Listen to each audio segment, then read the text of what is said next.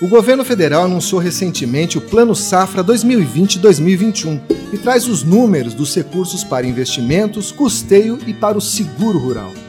A resiliência do agro para enfrentar a crise do coronavírus. E uma iniciativa que promete levar um pouco da vida do campo para as cidades.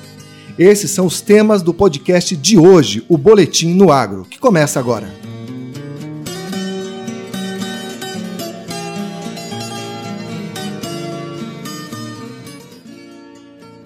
Olá, eu sou André Amorim e está começando mais um episódio do nosso podcast semanal que traz os principais temas do agronegócio paranaense. Para começar essa conversa, eu gostaria de apresentar os participantes do programa de hoje, começando pelo coordenador do Departamento Técnico Econômico da FAEP, Jeffrey Albers. Tudo bom, Jeffrey? Tudo bem, André. É um prazer participar da conversa com vocês. Também temos aqui hoje o supervisor do Senar Paraná, da Regional Curitiba, Alexandre Marra. Tudo bom, Alexandre? Tudo ótimo, André. Um olá a todos os ouvintes. E também temos o meu colega de bancada, o jornalista Antônio Senkovski. Tudo bom, Antônio? Olá, André. Olá, meus colegas de bancada aqui. Um grande abraço já de antemão a todos os que nos escutam. É, bom, para começar essa conversa, eu gostaria de falar com o Jeffrey sobre o Plano Safra. Jeffrey, certamente esse é o anúncio mais esperado do setor agropecuário durante todo o ano, né? E de modo geral, como você avalia que ficaram os recursos de, que o governo anunciou para esse ano? André, o Plano Safra ele é uma referência para o mercado, né? Porque ele anuncia qual é a intenção do governo, quais são as diretrizes que vão ser dadas para a próxima safra. Só para lembrar e contextualizar, a safra começa em 1 de julho e termina em 30 de junho, né? Então nós estamos encerrando safra 19 e 20 e iniciaremos a 20 e 21. E como ele é um norteador, ele traz para nós as informações de qual é o volume de recursos que estará disponibilizado para os produtores, para o crédito, né, para os financiamentos, e também qual é a taxa de juro que vai ser aplicada. Esse talvez seja, o, o, nesse ano, nessa safra, era a maior expectativa, porque como a taxa Selic, que dá um norte para o mercado na economia, ela baixou muito, ela reduziu expressivamente, Inclusive, nós estamos trabalhando sempre com um horizonte de 3% ao ano. E no mesmo dia do anúncio né, do Plano Safra, o Comitê de Política Monetária estava reunido e anunciou um corte para 2,25% ao ano. Então, essa taxa é uma referência para o mercado econômico todo, nacional e mundial. E nós esperávamos, então, que as taxas de juro baixassem bastante. Essa era uma grande expectativa. Elas baixaram, mas não baixaram no volume ou na, né, no percentual que a gente esperava. Mas, de qualquer forma, fazendo assim um panorama rápido né, e amplo, é um plano que atende muito os anseios dos produtores do setor, porque o volume de recursos aumentou, está mais disponível para pequeno e médio produtor e as taxas é, são mais atrativas do que no passado. É um plano bom. Jeffrey, o, talvez o nosso ouvinte não saiba, mas todos os anos a FAEP, a OCEPAR, que é a Organização das Cooperativas, e a Secretaria de Agricultura aqui do Paraná elaboram uma série de propostas aqui é, do Estado, né, e encaminham para o Ministério, para a CNA, que é a Confederação da Agricultura e Pecuária do Brasil, para que sejam, de repente, contempladas nesse anúncio do Plano Safra. É, esse ano, o plano trouxe as nossas sugestões? A gente foi contemplado de alguma forma? É, eu, eu, vou até complementar essa informação que você colocou, porque a federação faz é, essa coleta de informações, então não é só dentro de um departamento, dentro de um escritório. Nós ouvimos os produtores através dos sindicatos rurais, então esse trabalho já começou lá em fevereiro, em janeiro. Para falar a verdade, esse ano, até em dezembro, nós já estávamos discutindo o Plano Safra agora. E da mesma forma, o CEPAR faz esse caminho, buscando informações com as cooperativas, e a secretaria, também com a capilaridade que ela tem, ela ouve os técnicos, os produtores lá na ponta. Então, o resultado disso é uma coleta muito qualificada de informações e de necessidades. E quando a gente pede, já dentro desse, dessa coerência, e como o Paraná é muito ouvido e respeitado dentro desse contexto, porque nós somos um estado bastante demandante de crédito, é, nós pedimos com coerência e alinhados já com o setor macroeconômico nacional. Então, as nossas demandas foram atendidas. Como eu citei no início, a taxa de juros a gente esperava que fosse menor, mas no volume de recursos nós fomos bem atendidos. Um aspecto importante é que o recurso tem que ser disponibilizado na hora certa e na linha de crédito certa. O produtor ele tem anseios, então se ele precisa trocar um trator, por exemplo, ele tem que ter no Moder Frota um recurso disponível.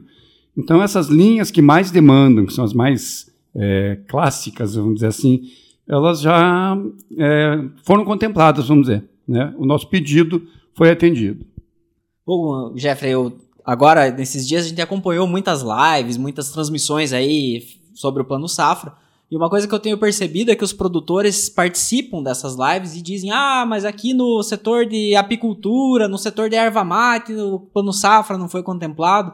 E essas demandas dos produtores, é importante a gente começar a criar essa cultura de eles levarem para os sindicatos rurais e cobrarem que os sindicatos apresentem aqui para a FAEP e para essa representatividade, fazer eco e chegar lá no Ministério da Agricultura para, quem sabe, no ano que vem eles cogitarem essa hipótese de incluir um setor que ainda não está contemplado, né? E talvez criar uma política pública e incluir esses produtores aí nas próximas edições do Plano Safra. É, nós utilizamos sempre a, a esteira do sistema, né? Então, nós, como federação, nós conversamos com os sindicatos. E os sindicatos, por sua vez, conversam com os produtores. Então é importante realmente esse aspecto do produtor ir até o sindicato da sua região, do seu município, e trazer essas necessidades, essas demandas. O sindicato, por sua vez, vai nos trazer, nós compilamos isso e mandamos para o Ministério. E, e, também, talvez seja importante a gente pensar de que o Plano Safra é um anúncio, né? é o pontapé da safra. Mas nós temos aí o ano inteiro que continuamos buscando reivindicações então, se houver escassez de recursos numa linha específica, nós pedimos mais aporte. Ah, realocamos de, um, de uma linha de crédito para outra. Então, constantemente, nós estamos fazendo esses pleitos para os ministérios, né, tanto da Economia quanto do Ministério da Agricultura. E no que se refere ao seguro rural, Jeffrey, a gente notou que esse ano o volume foi expressivo, né? É superior até ao do ano passado. Isso significa que o pessoal vai contratar mais no campo, que vai estar mais acessível no campo, ou ainda precisa que o produtor paranaense internalize essa cultura de fazer seguro rural? Porque não adianta ter recurso disponível e não ter demanda, né? Seguramente. Né? A gente briga por ter mais dinheiro, mas precisa ter é, fluidez esse recurso. Mas felizmente tem. Né? É, nos anos anteriores aí a gente tinha uma escassez realmente de recursos. O programa ele teve um pico de aderência e depois ele caiu em desuso, mas é, aos poucos os produtores estão entendendo a importância do seguro. É, nós, é, aqui na federação, isso é uma bandeira, nós defendemos é, muito de que é, fazer seguro é uma segurança literalmente. É, ele é uma garantia para o produtor, porque se houver uma frustração de safra, o produtor consegue ter recursos, seja para o dinheiro dele que ele investiu no plantio, seja para financiamento. Então o seguro não está atrelado literalmente a financiamento, não é para crédito só, exclusivamente. Ele pode também fazer um seguro para o recurso dele. Então isso dá tranquilidade para o produtor, que não tem grandes perdas, não fica descapitalizado, consegue plantar na próxima safra e também da segurança para o agente financeiro, para o banco, se houver um financiamento. Todo mundo ganha. Então é uma cultura realmente que tem que ser estimulada e incrementada. O seguro, ele às vezes é caro porque ele não é tão popularizado. Né? É um ganho de escala. Quanto mais gente fizer seguro, mais barato ele tende a ficar. Então, esse aporte que o governo dá através da subvenção vem justamente para criar esse estímulo, criar essa cultura. Né? Esse 1,3 bilhões bilhão né, que estão sendo liberados agora para essa próxima safra, ele seguramente vai, vai ser utilizado. Né? É, sempre que nós tivermos recursos, nós vamos conseguir utilizar. Até é, eu engasguei aqui, porque a gente fala sempre ano safra, mas o seguro tem uma característica só, talvez as pessoas também não saibam, mas ele é ano civil, ele é ano calendário. O, né, o programa de subvenção ele é de janeiro a dezembro.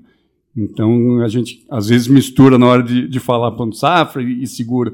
A gente anuncia, o anúncio é feito junto com o plano safra, mas ele, na verdade, esse 1,3 bi é para 2021, daí, para o ano inteiro. Ah, perfeito. E esse ano teve uma novidade aí que foi bastante comentada, que é um aplicativo né, do, do seguro rural para ajudar o produtor a encontrar a, a seguradora próxima da, da, da propriedade dele. Você sabe como funciona isso? É, é, pega o gancho na primeira, na pergunta anterior que você fez, né? Essa falta de cultura e ela vem junto com a falta de conhecimento. Então, alguns produtores acham que no seu município não tem nenhuma companhia, nenhuma seguradora atendendo, ou que só tem uma, que é aquela atrelada ao agente financeiro, ao banco onde ele tem conta, e isso literalmente não é verdade, né? O produtor tem é, acesso a várias companhias.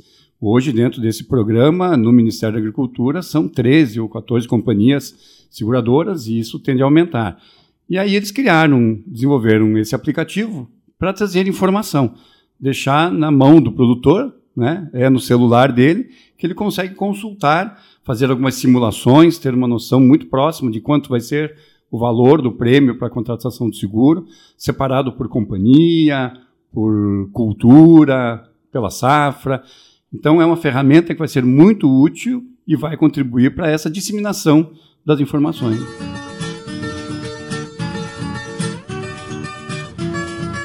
Bom, é, pegando um, um, gancho desse assunto, que com certeza são temas que estão muito atrelados, né, o, o anúncio do Plano Safra com a economia aí no meio rural, a gente notou que o agro se comportou de forma um pouco diferente dos outros setores da economia frente a essa pandemia do coronavírus. Eu queria perguntar para o Antônio Senkovski, Antônio, o agro é, ele tem uma característica diferente. Como que ele enfrentou essa pandemia aí que a, afetou o mundo inteiro? Bom, é, nós tivemos aqui um trabalho, um estudo junto com o Departamento Técnico Econômico aqui da, da FAEP, né? Levantando é, os números principais aí que se expressaram do resultado das atividades do agronegócio é, nos primeiros meses aqui de 2020, né? E enquanto, por exemplo, o PIB da indústria caiu 1,4%, os serviços caíram 1,6%, é, no primeiro trimestre, ou seja, janeiro, fevereiro e março, a agropecuária fechou com uma alta de 0,6% no produto interno bruto, no PIB, né? E por outro dado interessante é que na geração de empregos, aqui no Paraná, o agronegócio é o único setor que conseguiu gerar emprego nos quatro primeiros meses desse ano. Então, janeiro, fevereiro, março e abril, o agronegócio é, conseguiu manter a sua, sua é, trajetória positiva. Nós fomos atrás de alguns especialistas, além dos aqui da casa, e eles apontam que essa característica aconteceu principalmente porque o agronegócio é um setor de atividades essenciais, ou seja, a gente não vai parar de, de comer, né? É, temos lá nossas necessidades de fazer nossas refeições e andar com os nossos veículos e todas as coisas que o agronegócio fornece para nós. E a outra característica é que o setor ele tem uma resiliência natural, ele é muito bem organizado, né? Então é, a logística desse setor não parou, é, a gente deu várias matérias aqui sobre o porto que continuou funcionando, né? As estradas, os caminhões, todos continuaram rodando. Então houve toda uma confluência para que o setor é, seguisse aí como uma espécie de alicerce, né? Que é o que a gente sempre bate aqui na, na tecla, que o, que o agronegócio ocupa no Brasil esse papel, né? Ele sempre está ali na, na base, né? Sendo um, um alicerce e, inclusive, agora, durante o, o, lançamento do Plano Safra, ele foi.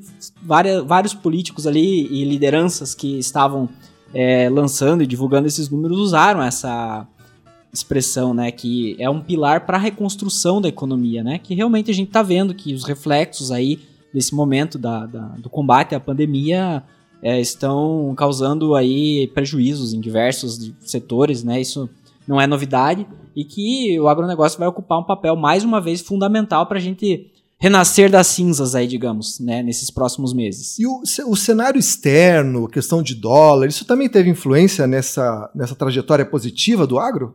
É, e tivemos mais essa confluência, né? Tá aqui o Jeffrey que pode até falar melhor do que isso aí sobre essa questão aí de, de mercado, mas que tivemos também, a, além de, desses é, fatores, tivemos também essa confluência no mercado externo, né? Que o dólar teve uma, uma melhora na sua cotação e nós produzimos uma safra recorde aqui, né? Então teve mais essa ajudinha aí do São Pedro e do mercado internacional também. É, nós estamos com uma safra recorde, apesar dos fatores climáticos, né? O Rio Grande do Sul teve perdas drásticas, nós aqui no Paraná tivemos algumas, mas ainda assim o Brasil colhendo uma safra recorde. Com preços eh, de dólar atrativos, as exportações aumentam e a nossa balança comercial, aí mais uma vez, ou ainda, né, porque vem sustentando, o agronegócio vem sustentando a balança comercial já há muito tempo. E aí isso dá a base para a recuperação no pós-pandemia. Né? Como não parou, vai continuar fazendo o que já está fazendo bem feito. Uma outra coisa interessante para a gente destacar nesse aspecto, né, é que a indústria ela está sofrendo muito, né, nesse período aí, várias é, plantas estão fechadas e, e, tudo mais.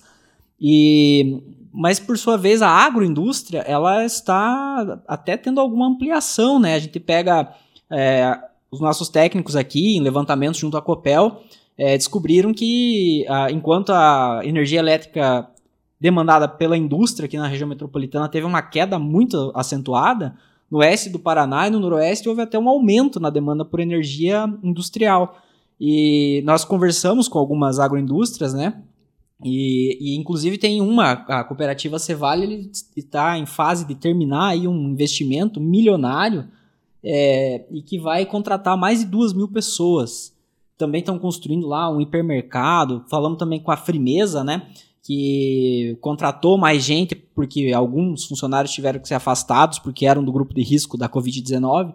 Então, assim, a agroindústria segue abrindo mercado, segue fazendo seus investimentos e o que se reflete também no campo então, as pessoas que lerem a nossa matéria é, no boletim informativo 14, é, 15 14 vão encontrar ali histórias de pessoas que, que continuaram seus investimentos, né? Seguiram aí mesmo durante a pandemia no, no campo, estão contratando, estão ampliando aviário, construindo coisas, porque o agro realmente não para, como reflete a nossa campanha aqui do, do Sistema FAEP Senar Paraná.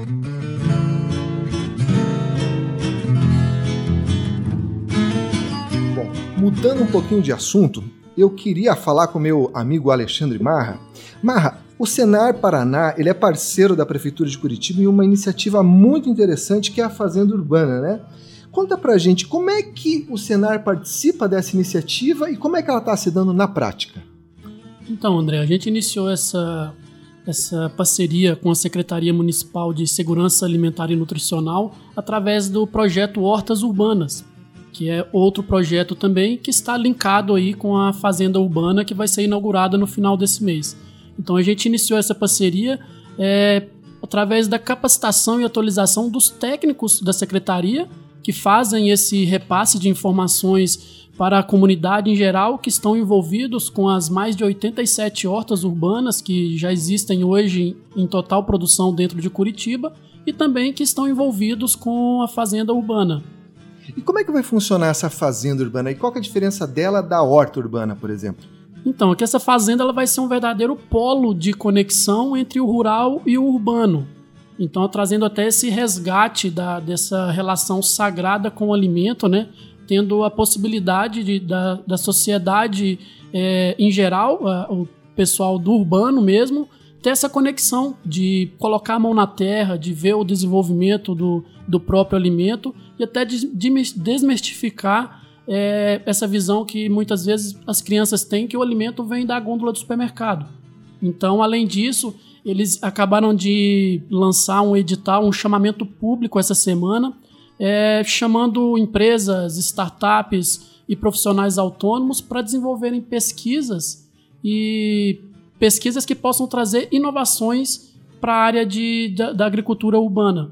Então, aí com hardware, softwares, é, dentre outras inovações que poderão ser utilizadas nessas hortas e quem sabe futuramente é, dali possa surgir algo que possa ser utilizado também no meio rural.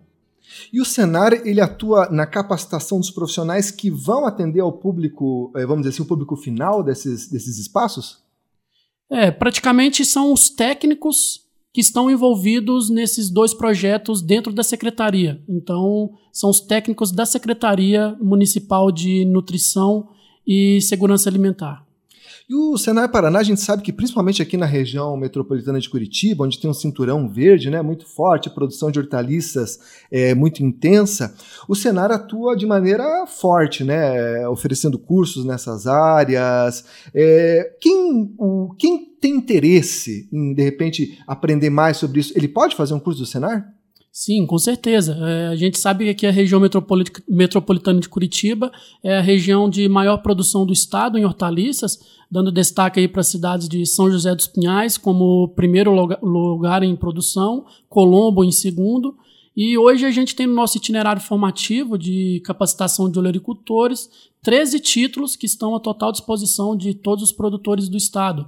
Em, em áreas específicas que podem atender é, todos nessa área de produção de olerícolas. E esse tipo de parceria que o Senar é, estabeleceu com a Prefeitura de Curitiba, ela é uma coisa é, comum, o Senar participar de iniciativas como essa? Então, esse é, é um, um, projeto que, é, como é um público urbano, não é o nosso público, a gente se limitou a capacitar os técnicos da prefeitura para eles fazerem esse repasse para os é, cidadãos que fazem esse. Que, que, estão nesse dia a dia dos dois projetos, né? Então é uma coisa um pouco específica porque foge um pouco do nosso público-alvo. Maravilha! E você que está nos ouvindo, se quiser saber mais sobre essa questão da fazenda urbana, também tem uma matéria no nosso boletim informativo aí que já está no ar, o boletim 1514. Lá você vai poder saber como, atua isso, como atuam essas, essas fazendas, essas hortas urbanas e como participar aí das atividades nesses espaços. Bem, gente, eu vou ficando por aqui, a gente vai encerrando. Queria agradecer a participação dos convidados aqui. Sempre uma alegria, um privilégio ter vocês aqui com a gente. E lembrar aos nossos ouvintes que, se você quiser ouvir outros episódios desse podcast, eles estão nas nossas redes sociais, no YouTube, no Spotify, no Facebook e também no nosso site, que é o www.sistemafaep.org.br. Então é isso. Um grande abraço e até semana que vem.